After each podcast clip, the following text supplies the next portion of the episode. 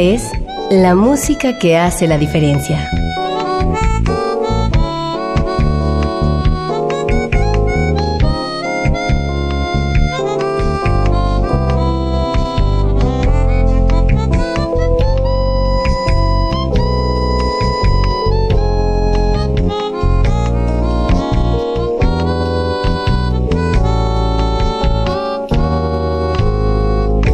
Las estrellas del pop y de la música brasileña. Sonidos originales del cine y del teatro. Jazz, New Age y otros géneros.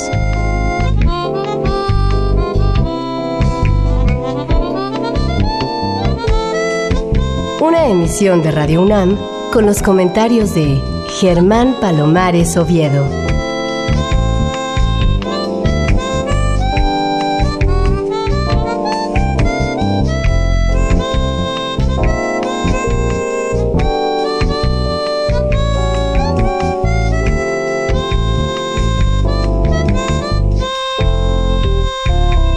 Muy buenas, soy Germán Palomares Oviedo en una nueva emisión con la música que hace la diferencia.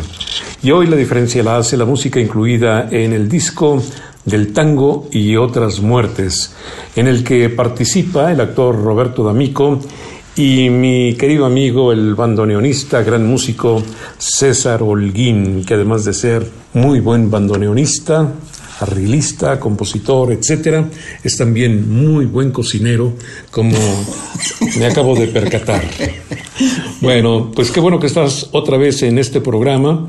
Has estado muchas veces porque creo que este debe ser tu disco 23 o 24, César. Sí, buenas tardes. Un gusto de estar aquí en tu programa, Germán y agradecido porque sigue siendo un espacio importante, vital para mostrar nuestro, nuestro trabajo. César, ¿cómo empezaste a concebir del tango y otras muertes? Parece un título poco agresivo. Se generó eh, por, eh, digo, tengo que tocar ahí un tema personal que es eh, ante el fallecimiento de mi madre. Empecé a comprender de que no había que postergar cosas, ¿no? Entonces, una de, los, de las cuestiones que tenía pendiente era de hacer, de colaborar con, este gran actor y querido amigo que es Roberto D'Amico. Y entonces lo, lo invité a, a, grabar tres temas sin, en realidad, sin ninguna idea ni proyecto de hacerlo, pero él se entusiasmó mucho y fue así como nació este disco que incluye algunos temas instrumentales, pero básicamente es la participación de él diciendo algunos poemas o diciendo las letras de algunas canciones, lo cual para mí ha sido un verdadero gusto, un honor y un placer trabajar al lado de una persona que quiero, admiro y que es de, de gran valía. Por supuesto que vamos a escuchar todo lo que integra este disco, pero así, antes te diré que ha habido muchos intentos por llevar a los discos, a las producciones fonográficas, a actores, a poetas, a versificadores, a gente que usa la palabra, pero a veces la palabra no es suficientemente buena a través de los discos. ¿Pensaste en eso por algún momento?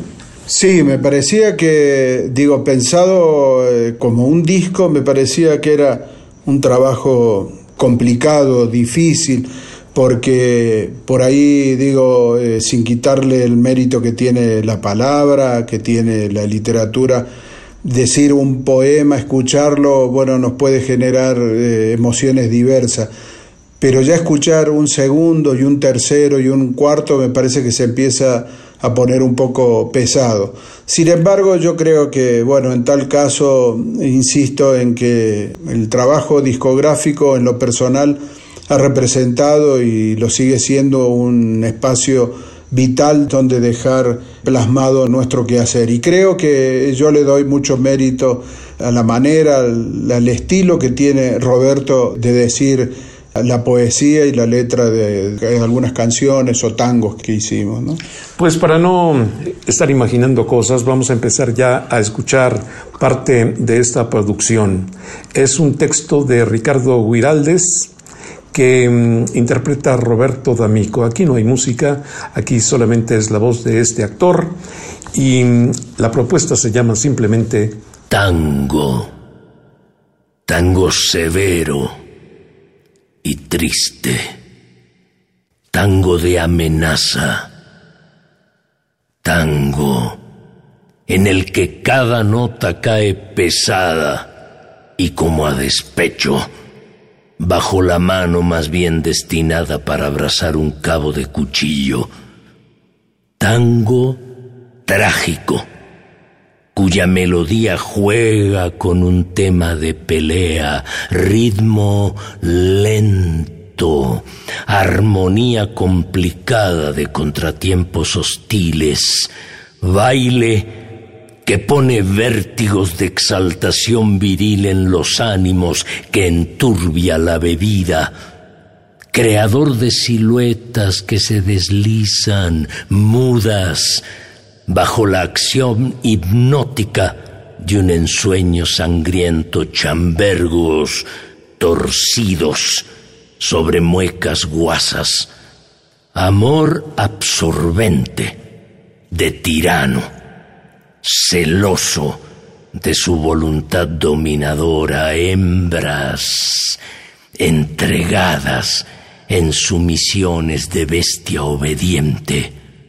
risa complicada de estupro, aliento de prostíbulo, ambiente que hiere a China guaranga y a macho en sudor de lucha, presentimiento de un repentino estallar de gritos y amenazas que concluirán por un sordo quejido en un lento chorrear de sangre humeante como última protesta de una ira inútil. Mancha roja que se coagula en negro tango fatal, soberbio, bruto, notas arrastradas perezosamente en un teclado gangoso, tango, tango severo y triste, tango de amenaza, baile de amor y de muerte.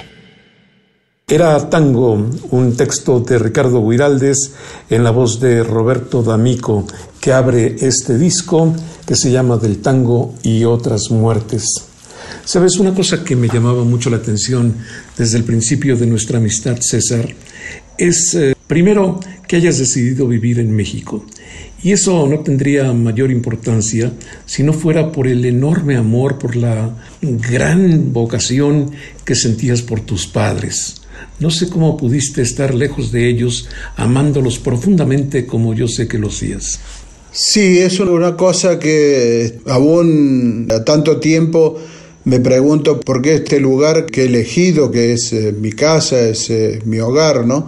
Y sí, eh, mis padres nacieron, se criaron y murieron eh, en Argentina y yo mantenía un contacto permanente con ellos, pero no sé, son esas cuestiones que son eh, difíciles de explicar y que siempre yo la asocio, ya lo hemos hablado en otros programas, Germán, respecto de eso que yo no me imaginé que siendo bandoneonista el primer tema que tocara fuera un tema de José Alfredo Jiménez, que yo que me gusta mucho el cine y, obviamente la música, las películas pasaran por ser eh, coproducciones México-Argentina o de México.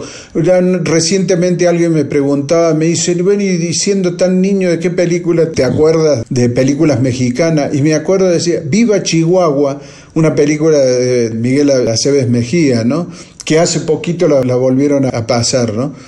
Y no sé, es muy raro y creo que, digo, me sacarán con las patas para adelante aquí, ya, o sea, no me imagino viviendo en otro lado que no sea en este país, pero más precisamente en esta ciudad, ¿no? Con sus complejos y con su problemática, ¿no? Algo que siempre me ha inquietado César Holguín, es porque la música mexicana, el cine mexicano, influyó poderosísimamente en la música de Brasil, mientras que no influyó ni siquiera en un grado menor en la música de Argentina. No sabría responderte porque creo que quizás porque no tuvo una necesidad de fusionarse o de tener una permeabilidad porque tal vez porque no la necesite.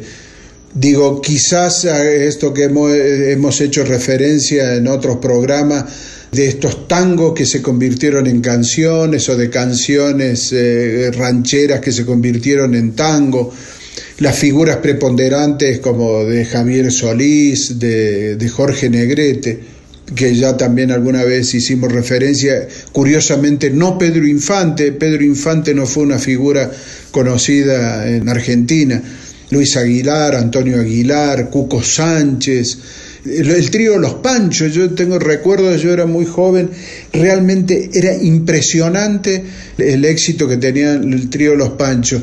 Y otra cosa curiosa, siendo que cuando yo llegué aquí tuve la oportunidad de ir a algunos lugares, como por ejemplo el Señorial, donde habían espectáculos y se presentaban alguna vez lo vi a Flavio ahí contar chistes y yo me sentía muy, muy desorientado porque me costaba entender el humor, porque no solamente por las palabras, sino además del sentido, por una cuestión histórica. Pero, por ejemplo, Sergio Corona gozaba de muchísimo éxito eh, en Argentina como comediante, ¿no? Entonces no necesitaron digamos, eh, infiltrarse o, ser eh, permeable con lo argentino en este caso para tener éxito. Pues es una historia que muy pronto tendremos que hablar de ella porque la música mexicana, con todas sus limitaciones y también con todas sus grandezas, pues impactó muchísimo en Sudamérica, sobre todo en los años que llamamos de la época de oro del cine nacional. Bueno, vamos a oír de Juan Carlos Cobian un tema que me gusta muchísimo, que se llama Los Mareados. Y aquí, en el arreglo para bandoneones, es del gran Rodolfo Mederos, que después de Piazzolla, no sé qué pienses, pero me parece que después de Piazzolla, pues eh, él tomó las riendas de modernizar el tango, así se haya arrepentido años después. Sí, sin lugar a duda, Rodolfo con Juan José Mosalini, con Daniel Vinelli son herederos directos de toda esa generación de Osvaldo Pugliese, de Horacio Salgán, de Astor Piazzolla, ¿no? Han sido ellos los últimos herederos, ¿no? Después hubo un vacío, pero el trabajo de, Rodolfo realmente hasta, hasta estos días sigue siendo valioso. Pues el arreglo para dos bandoneones lo ejecutan Clara Stern, bandoneón 2. Clara es una mujer muy agradable físicamente, muy agradable intelectualmente. Ha hecho algún proyecto contigo que no sé cómo van, luego me contarás de eso. Pero por supuesto el bandoneón 1 es de nuestro invitado de hoy, César Holguín. Aquí está el dueto de bandoneones interpretando Los Mareados.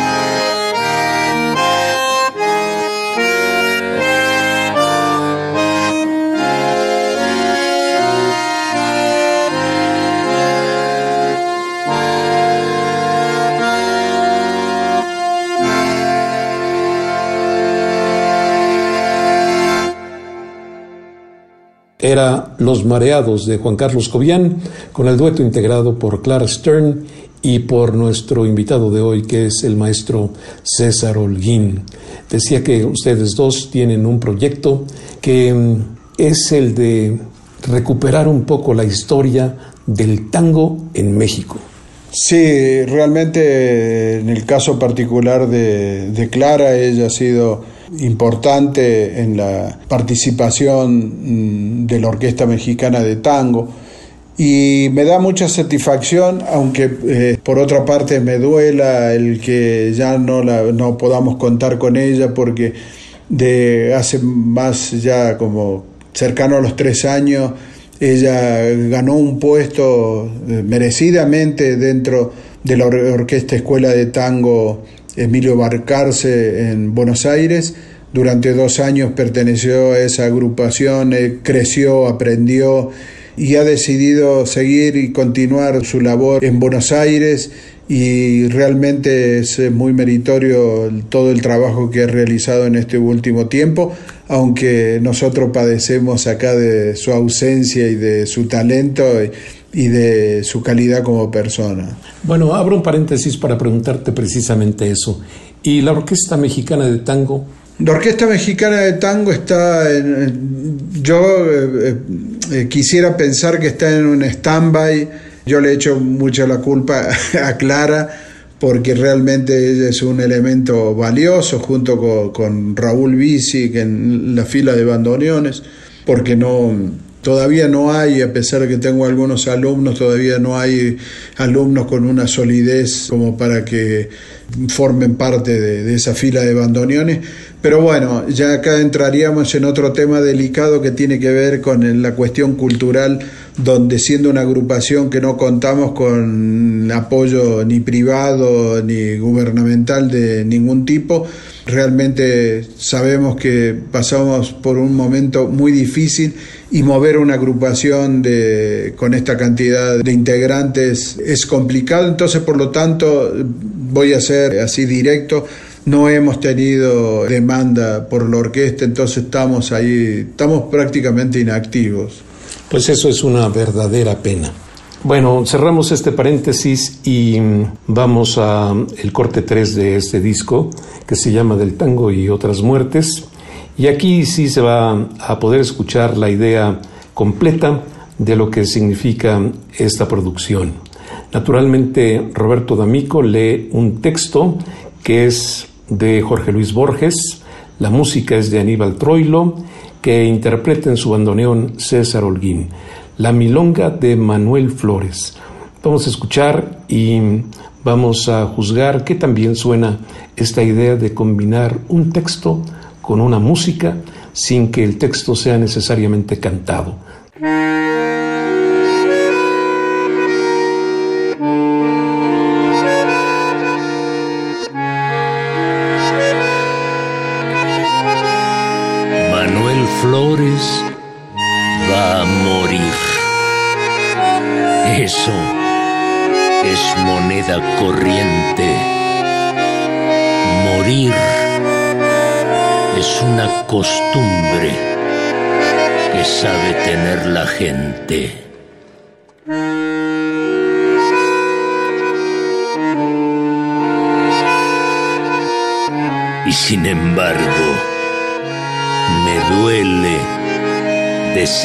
Adiós a la vida. Esa cosa tan de siempre, tan dulce y tan conocida.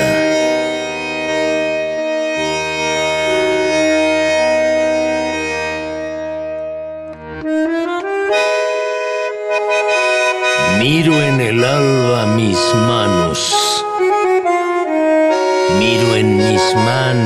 las venas, con extrañeza las miro, como si fueran ajenas.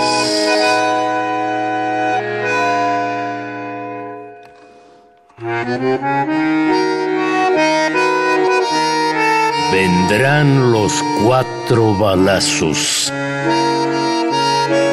los cuatro el olvido. Lo dijo el sabio Merlín. Morir es haber nacido.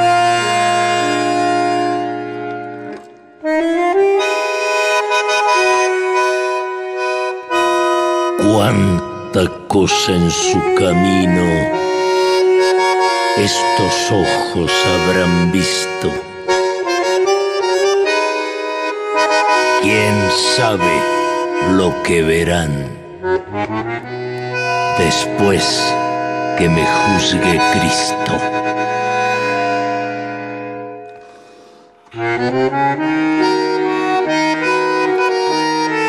Manuel Flores va a morir. Eso es moneda corriente. Morir es una costumbre que sabe tener la gente.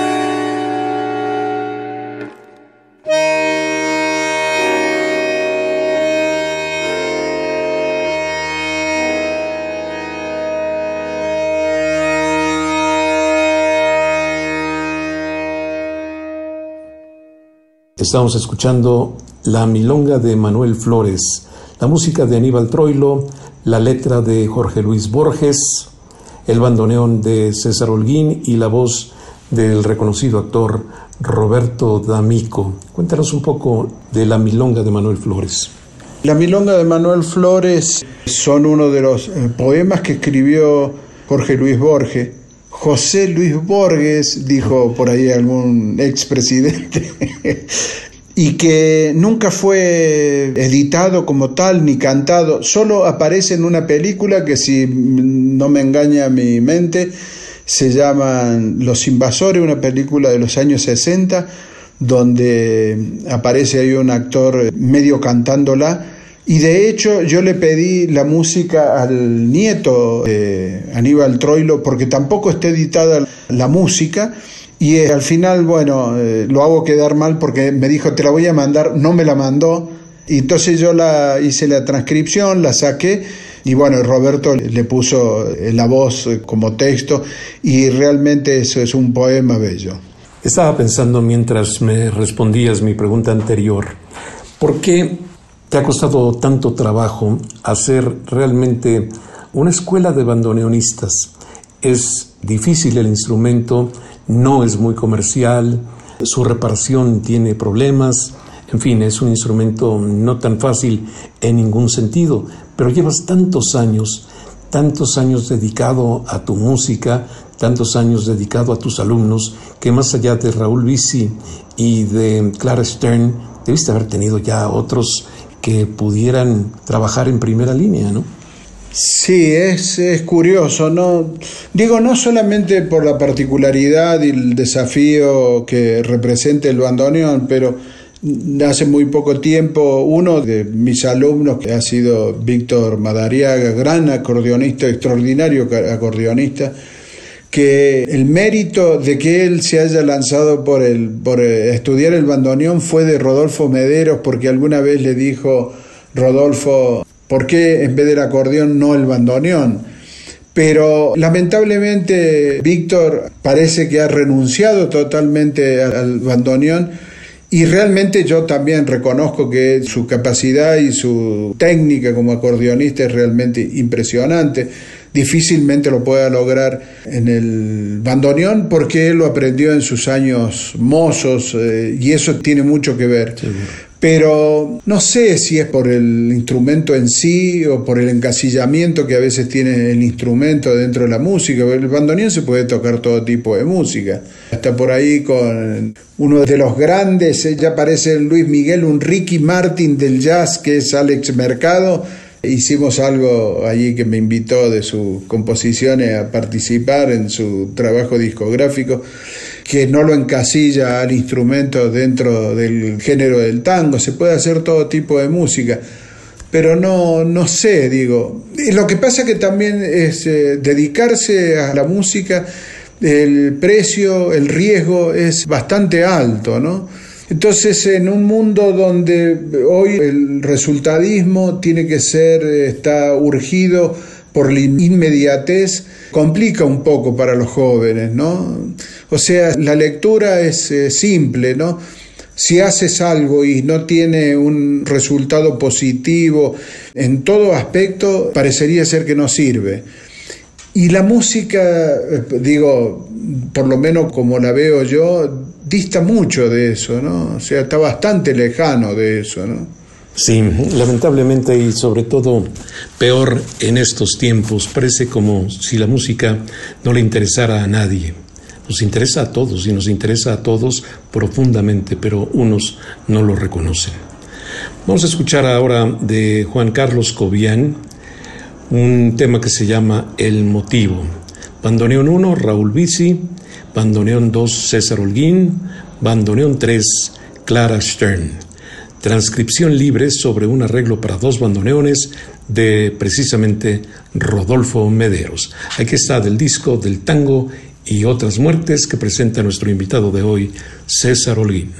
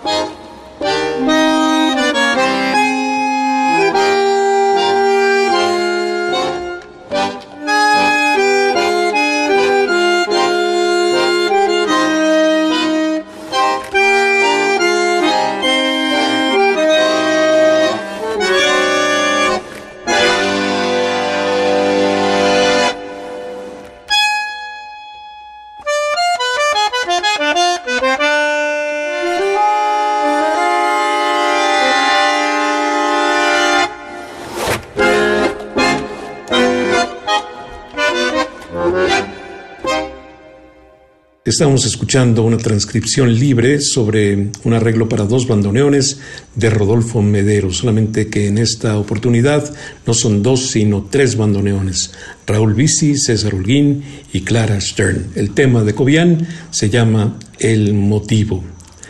Bueno, la música de tango en realidad son muchas músicas de tango. Uno habla del tango como si fuera una cosa perfectamente clara, perfectamente distinguible, pero hay tango que mm, a veces confunde, a veces parece ser como de otra naturaleza y sin embargo el tempo, la medida rítmica, las intenciones, en fin, descubren paulatinamente que por más que se quiera ocultar, el tango siempre aparece. Sí, tiene esa capacidad, ese...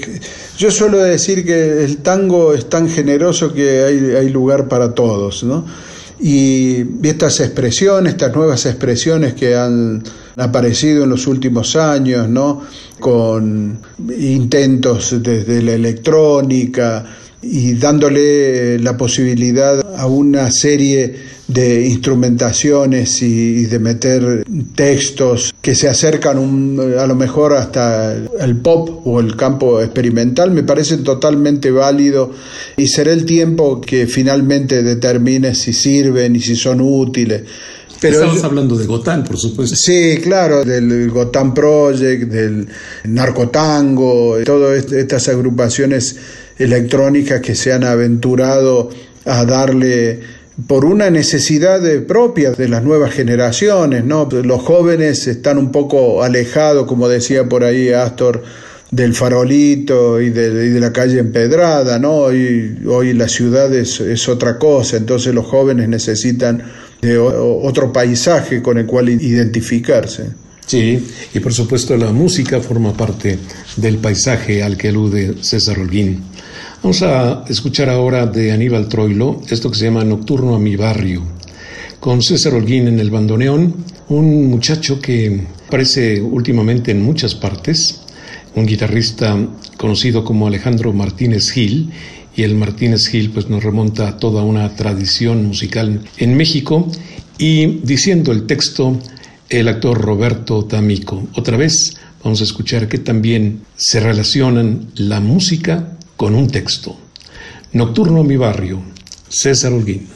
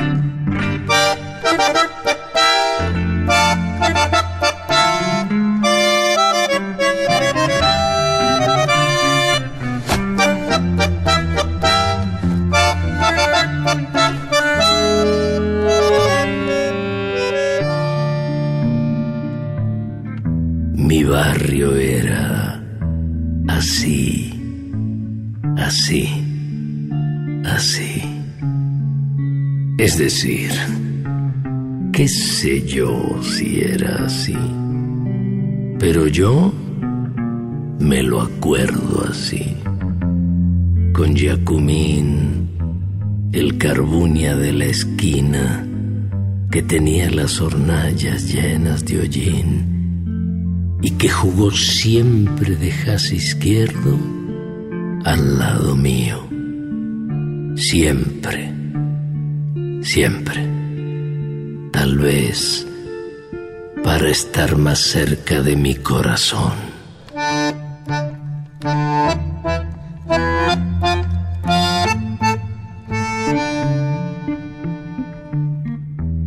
Alguien dijo una vez que yo me fui de mi barrio.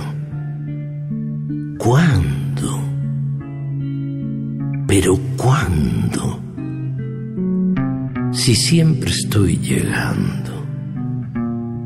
Y si una vez me olvidé, las estrellas de la esquina de la casa de mi vieja, titilando como si fueran manos amigas, me dijeron,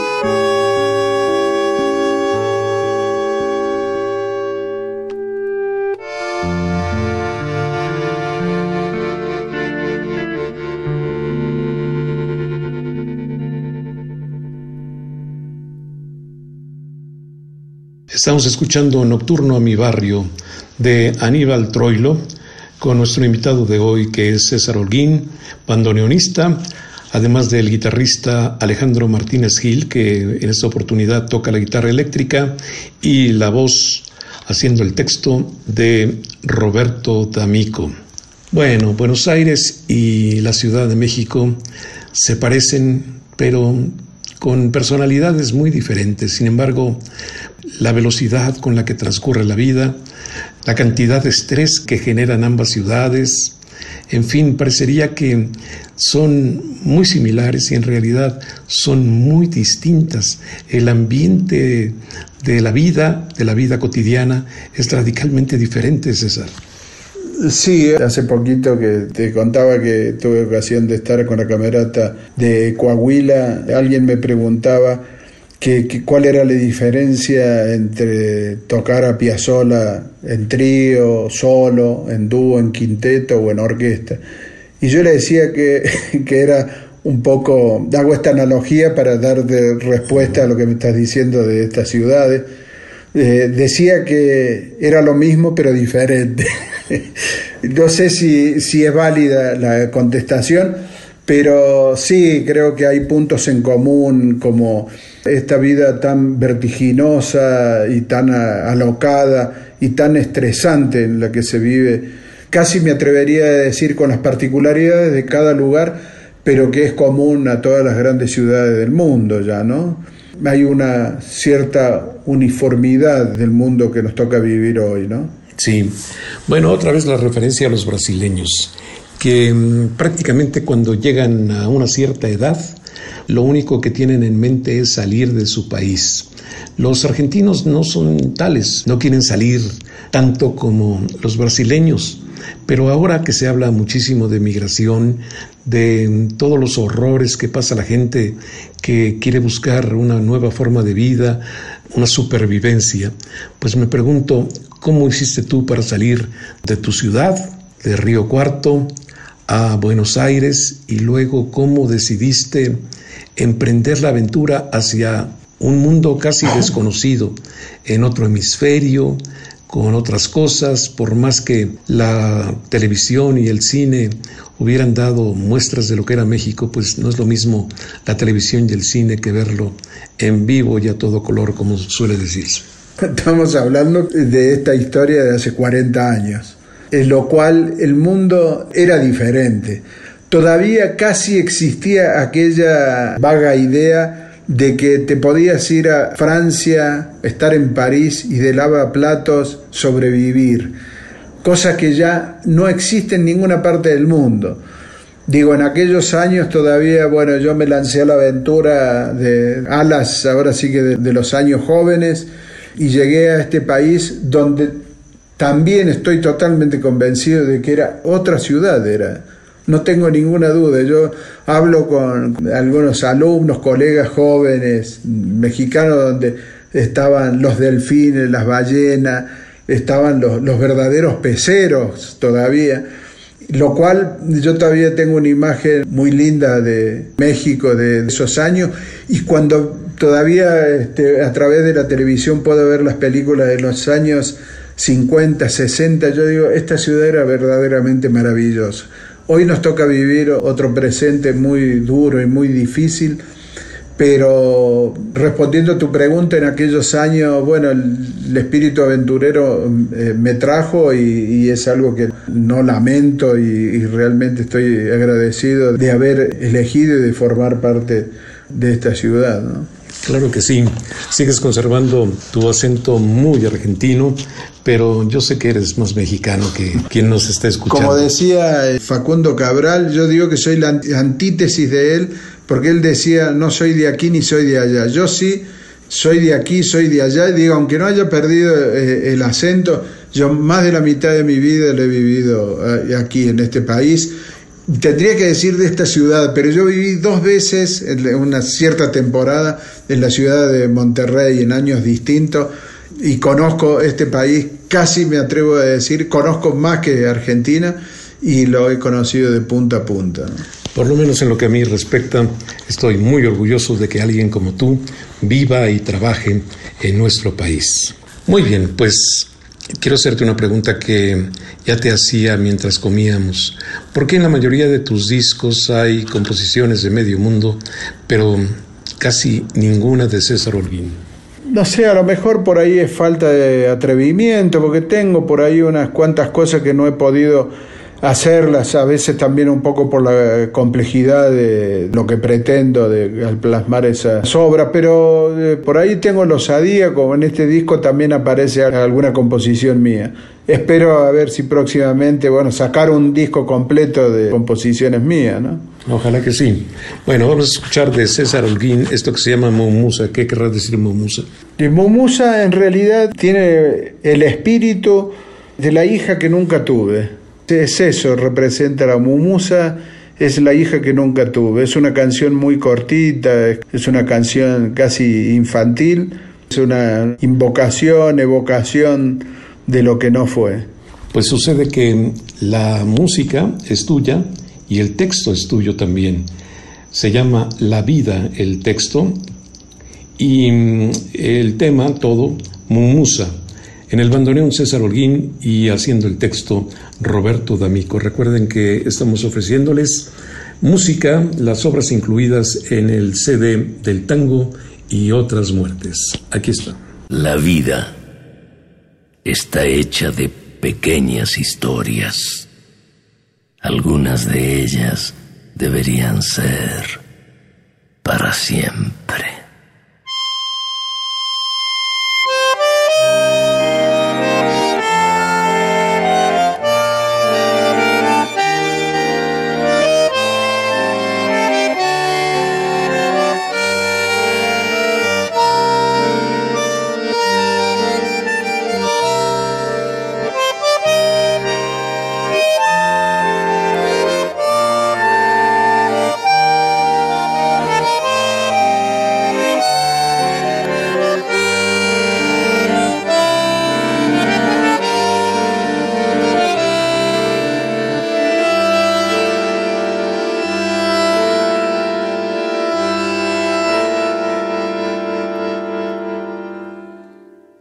Estamos escuchando Mumusa, un tema que me llenó de ternura cuando decía César Holguín, nuestro invitado de hoy, que tiene el espíritu de la hija que nunca tuvo. ¿Y compusiste algo para el espíritu del hijo que sí tuviste? Sí, sí, tengo, sí le he escrito a mi hijo y fíjate, esas son de las cosas que no he podido grabar. Sí, ya, mi hijo se llama Bruno y le compuse un tema que se llama Tema de Bruno y lo toqué, lo estrené en el Arcano en aquellos años, lo toqué bastante seguido, pero nunca lo pude grabar. pero ahora estaba viendo ahí que tengo varios temas. ¿eh? Yo pensé que era uno solo nada más, y hay, un par más por ahí. Qué bueno. Vamos a ir un poco más rápido y vamos a presentar enseguida algo que me gusta mucho, que es un tema de Homero Mansi y de Charlo. Eso evidentemente es un tema dedicado al bandoneón, porque no podía ser de otra manera llamado fuelle, y el bandoneón es de nuestro querido amigo invitado de honor de hoy, César Holguín, pero la voz, y esta sí como cantante, es la de Pablo Amad. Mm, esto es una versión de un arreglo para dos bandoneones y voz de Alberto Núñez Palacio. Solamente quiero decir que Pablo Amad me llama mucho la atención. Es un joven que parece tomar en serio la música, canta bien y ha hecho también algunos proyectos de modernizar el tango y los ha hecho aquí en México. Sí, Pablo es un poco más atrevido, él hace tango rock, se autodenomina, pero sí, bueno, eso es una persona que quiero, que estimo mucho que es talentoso, pero como a veces le digo por ahí tiene el problema de los cantantes. pero sí, no, eh, canta muy bien Pablo. Pues aquí está Fuelle de Charlo y Homero Mansi.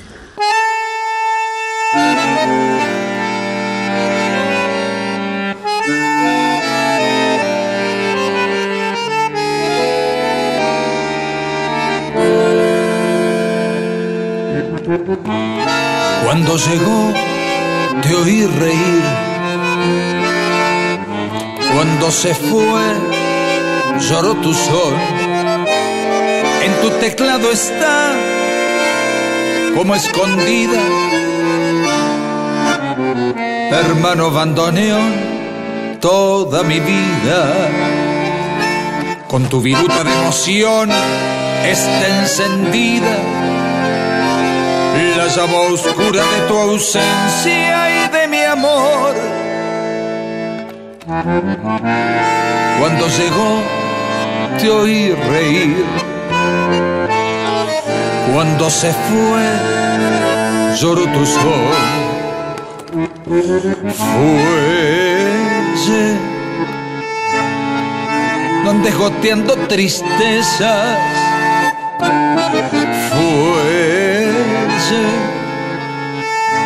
Que tu rezongo me apena. Vamos, no hay que perder la cabeza.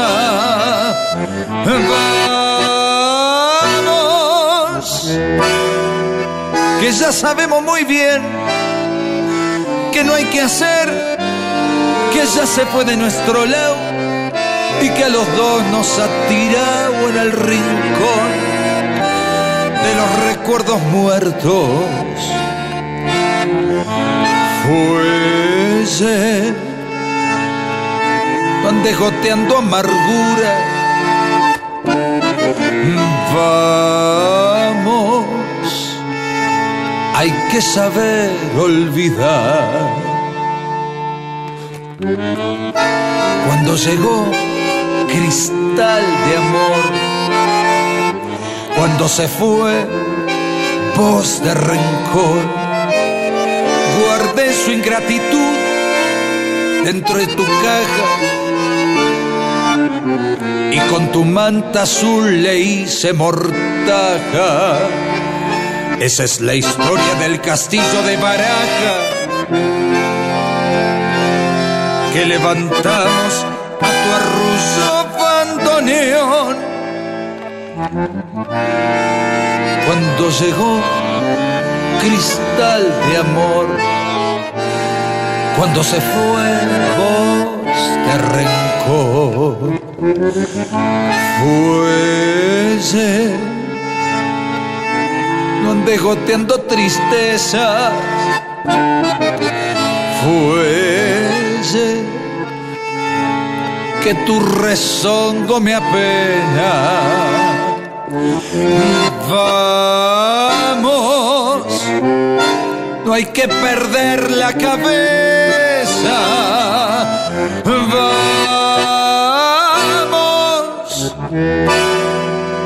ya sabemos muy bien que no hay que hacer, que ya se fue de nuestro lado y que los dos nos ha tirado en el rincón de los recuerdos muertos. Fuese, van degoteando amargura.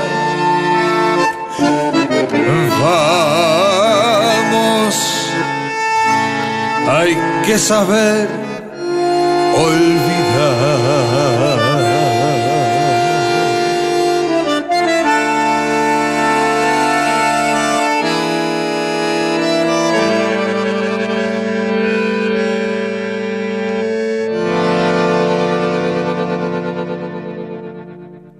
Estamos escuchando un tema dedicado al bandoneón, fuelle. ¿Cómo podríamos traducir el fuelle para que mm, el público supiera de qué se trata. ¿Por qué el bandoneón y el acordeón tienen esta especie de mecanismo para inyectar aire al instrumento, para producir el sonido? Sí, eh, son instrumentos aerófonos y básicamente obtienen el aire a través de, este mecanismo de fuelle y bueno, en la jerga tanguera al bandoneón se le dice fuelle, trae el fuelle, traete el fuelle o toca el fuelle, ¿no? Un poco como la guitarra la llamamos nosotros la lira. La lira. En Argentina se le, llaman viola y el fuelle, además mal escrito, así con Y, no con doble L, ¿no? Pero esa sería básicamente la explicación. ¿Y qué pasó en 1899 que te movió para componer esto que vamos a escuchar enseguida, César? Bueno, en 1899 nació Jorge Luis Borges, un escritor al que yo admiro, tengo una, profunda admiración por su obra, soy un permanente lector y relector de su obra. Me gusta mucho su, no solamente el contenido, sino también la forma, la forma que tiene de decir las cosas. Y bueno, yo, este es un atrevimiento, yo finalmente no deja de ser un plagio de lo que él ha escrito, pero bueno, yo me, me atreví, digo, son esas osadías que uno comete que seguramente son más cercano al pecado que otra cosa, porque ya con la música en sí ya debería ser suficiente, pero ahí tuve el atrevimiento de escribir ese texto. Yo me he encontrado con muchas personas que mm, hablan mal de Jorge Luis Borges, hablan mal porque suponen que sus ideales estaban demasiado cargados a la derecha. Sin embargo, recientemente el presidente de México habló de él y mm, sí, efectivamente lo describió como un hombre de derecha, pero un hombre que nunca claudicó a sus ideas.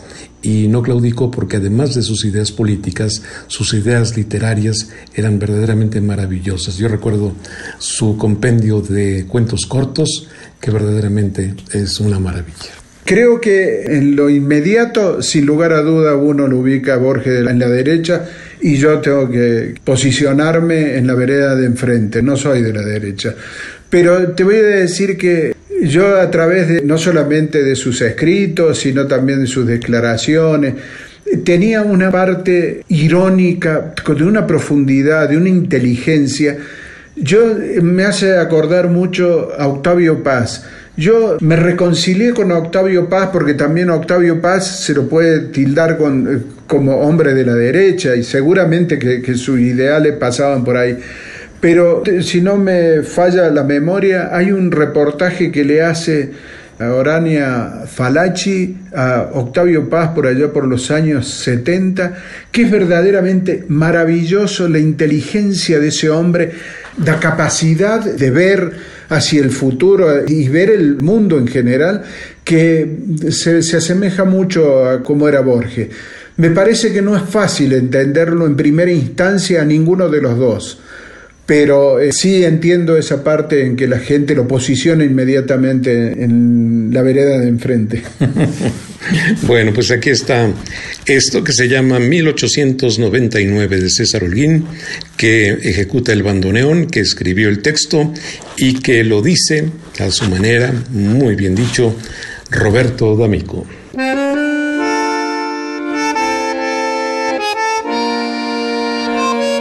Empedrados silencios, laberinto y soledad,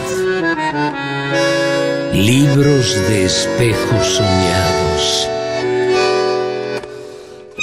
Doña Leonor y algo más, Palermo, los tigres, la nada, la mar esa espada, un alef final.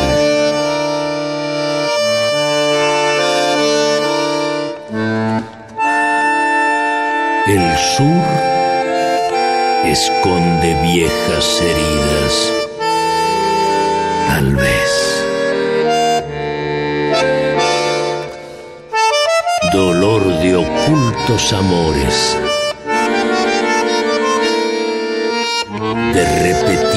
partidas. Agazapados misterios que ayer desechó la cobardía.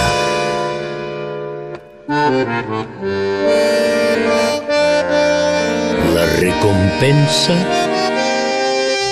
el olvido esconder la verdad. La otra flecha, el alivio de lo que ya no será.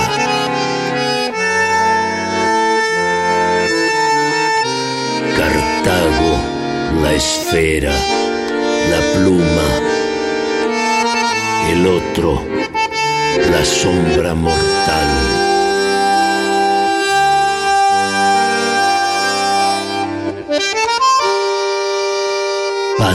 Abiertos, esquinas rosadas.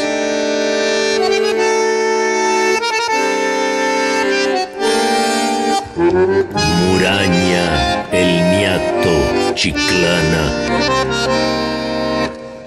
Leyendas ya relatadas. La Buenos Aires eterna allí está, ciega como tu mirada.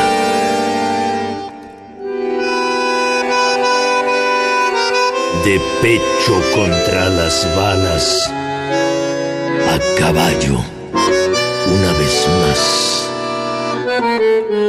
Estoico asombro,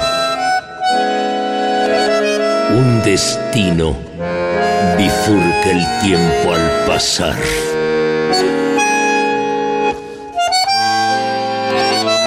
La muerte, esa mala costumbre que suelen tener los demás.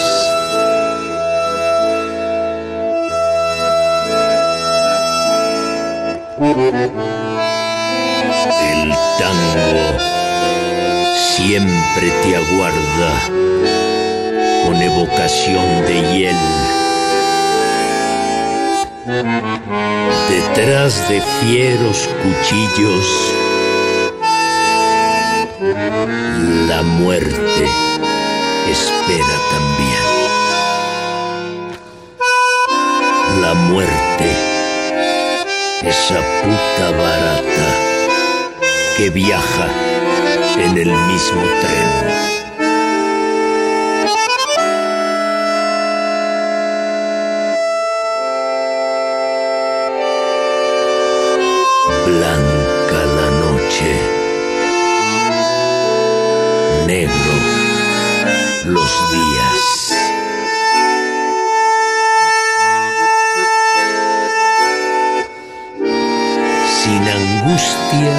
Del que espera, víspera larga de hombría.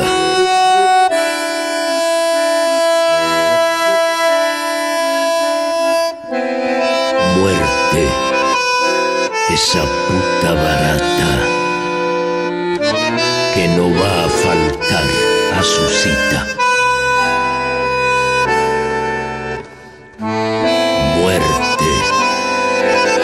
Esa puta barata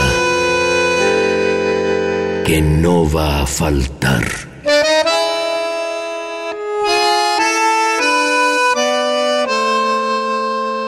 A la cita.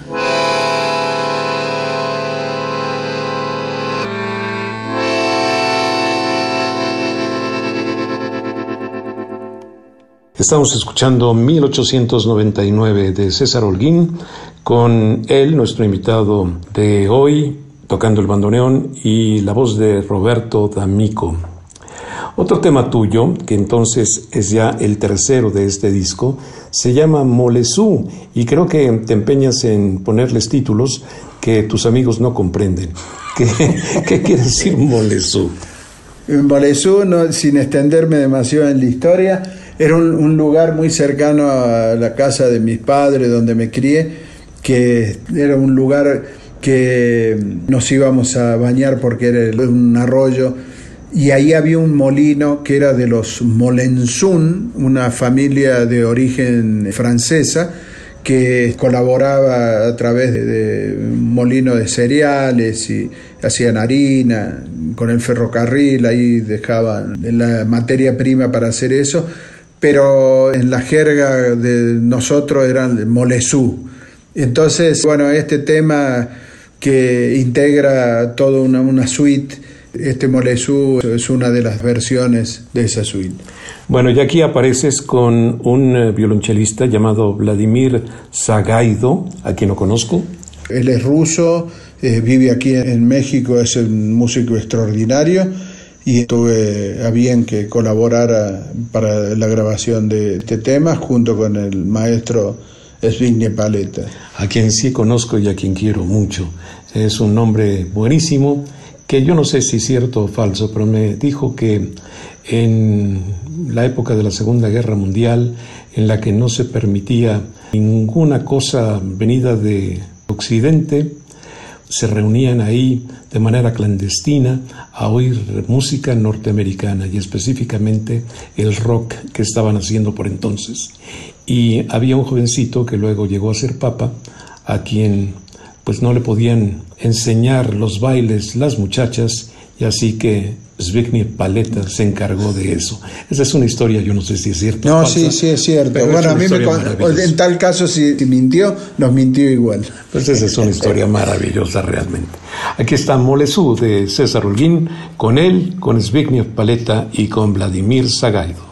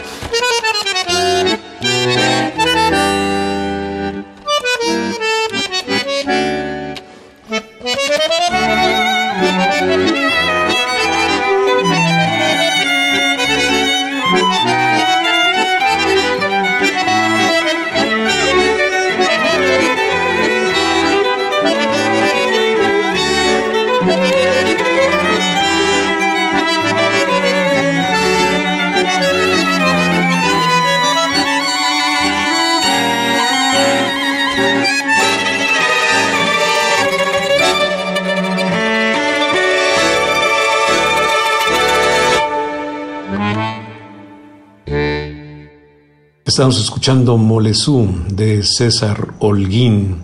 Y ahora de la misma dupla que hizo, por ejemplo, temas fantásticos del nuevo tango, Astor Piazzolla y Horacio Ferrer, un tema llamado La Última Grela.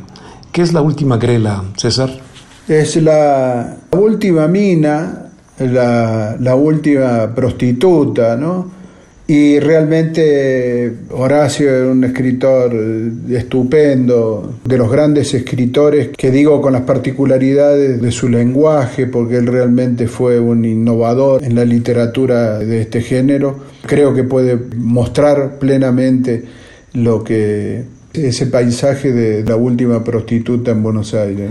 Bueno, y para quien no recuerde este dato, que es muy conocido, la balada para un loco es también de Astor Piazzolla y del gran poeta Horacio Ferrer.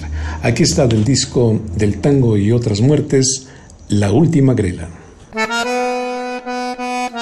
Del fondo de las cosas y envuelta en una estola de frío, con el gesto de quien se ha muerto mucho, vendrá la última grela fatal, canyengue y sola, taqueando entre la pampa tiniebla de los puchos. Con vino y pan del tango dulcísimo, que Arolas callara junto al barro cansado de su frente, le harán su misa re a los fuelles y las violas, llorando a la sordina tan misteriosamente. Despedirán su hastío, su voz, su melodrama, las pálidas rubionas de un cuento de Tuñón y atrás de los portales sin sueño, las madamas de trágicas melenas dirán su extrema unción. Y un sordo carraspeo de spleen y de macanas, tangueándole en el alma, le quemará la voz. Y muda, y de rodillas se venderá sin ganas, sin vida y por dos pesos a la bondad de Dios.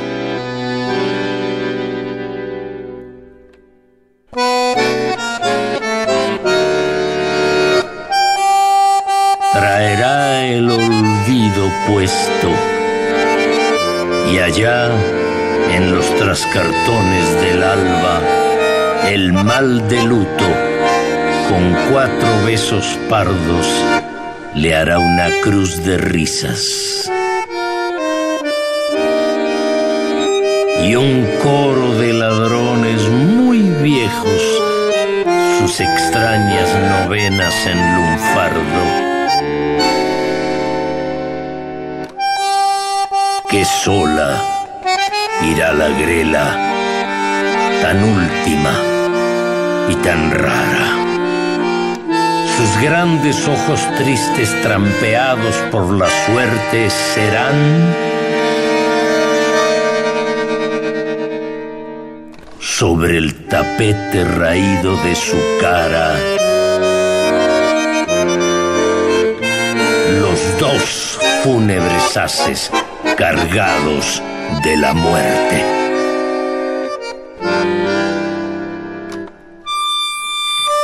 Despedirán su hastío, su voz, su melodrama, las pálidas rubionas de un cuento de Tuñón. Y atrás de los portales sin sueño, las madamas de trágicas melenas dirán su extrema unción. Y un sordo carraspeo de spleen y de macanas tangueándole en el alma le quemará la voz.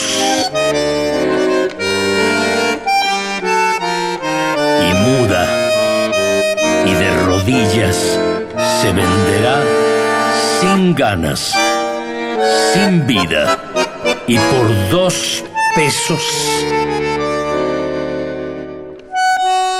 a la bondad de Dios.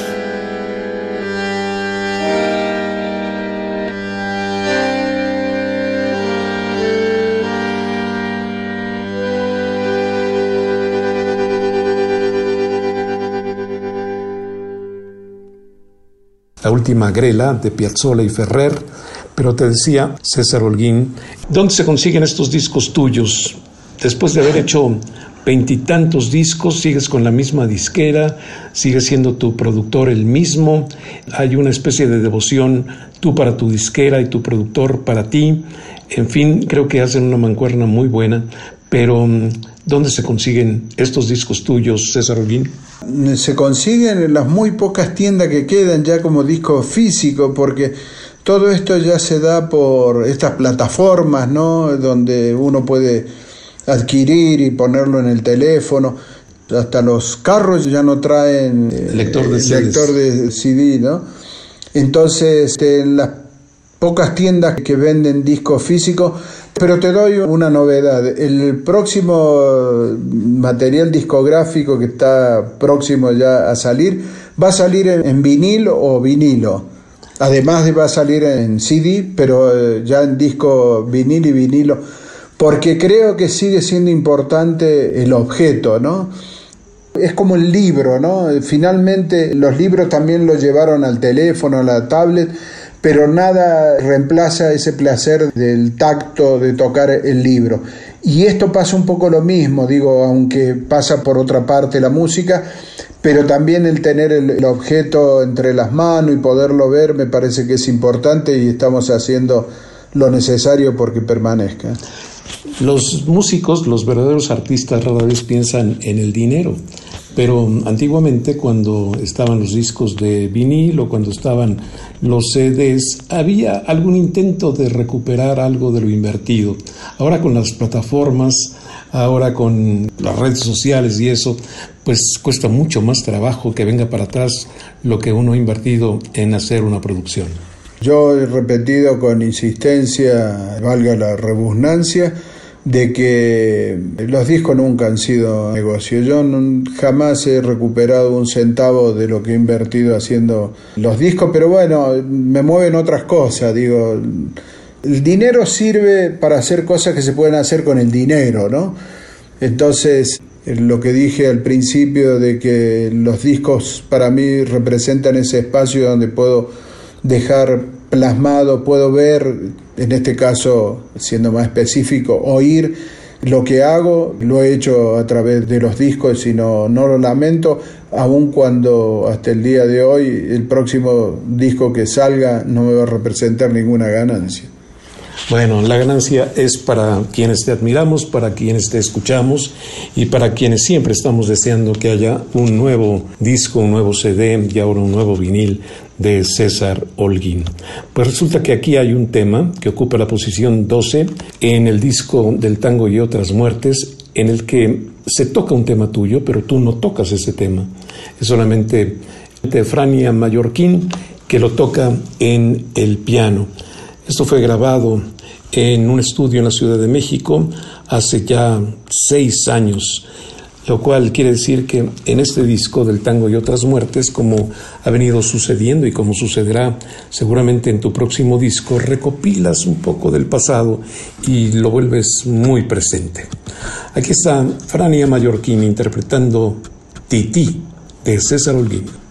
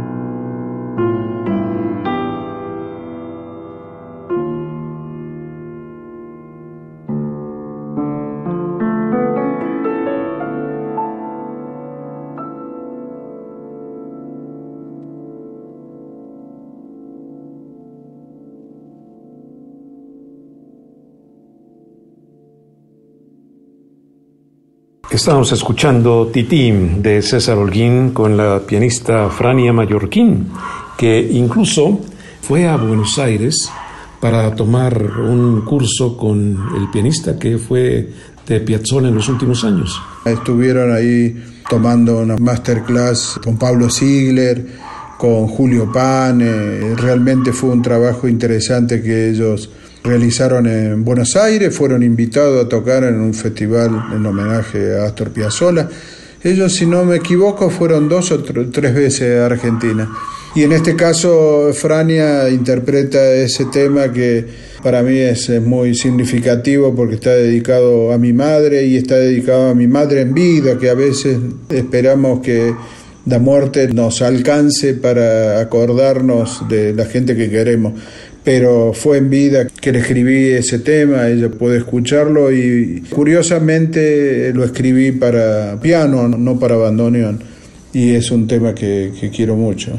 Bueno, pues hasta aquí llega esta emisión en la cual les hemos presentado del tango y otras muertes el más reciente disco de César Holguín. Y esto de más reciente, pues va a quedar muy pronto en el olvido porque estás a punto de sacar otro disco que será muy interesante y que pues nos moverá otra vez para venir a conversar contigo, para escucharte, que siempre es un deleite. Gracias por esta conversación, César Holguín. No, al contrario, gracias eh, Germán, eso es un gusto y siempre el agradecimiento permanente por, por este espacio que nos brinda tu programa para mostrar nuestro quehacer y, y en el próximo seguramente que eh, también te lo traeremos aquí.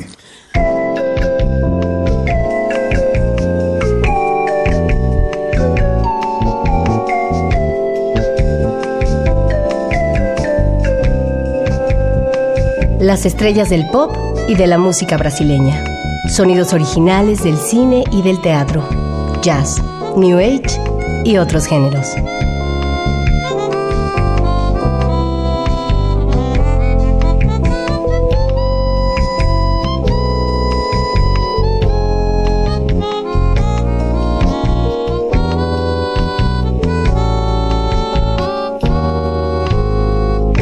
La música que hace la diferencia.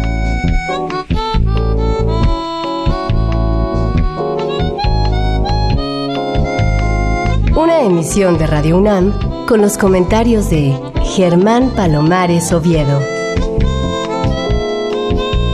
Con la realización técnica de Francisco Mejía. Sugerencias y comentarios en gpalomar.servidor.unam.mx. También en Twitter y en Facebook. A través de la web, escúchenos en radiounam.unam.mx.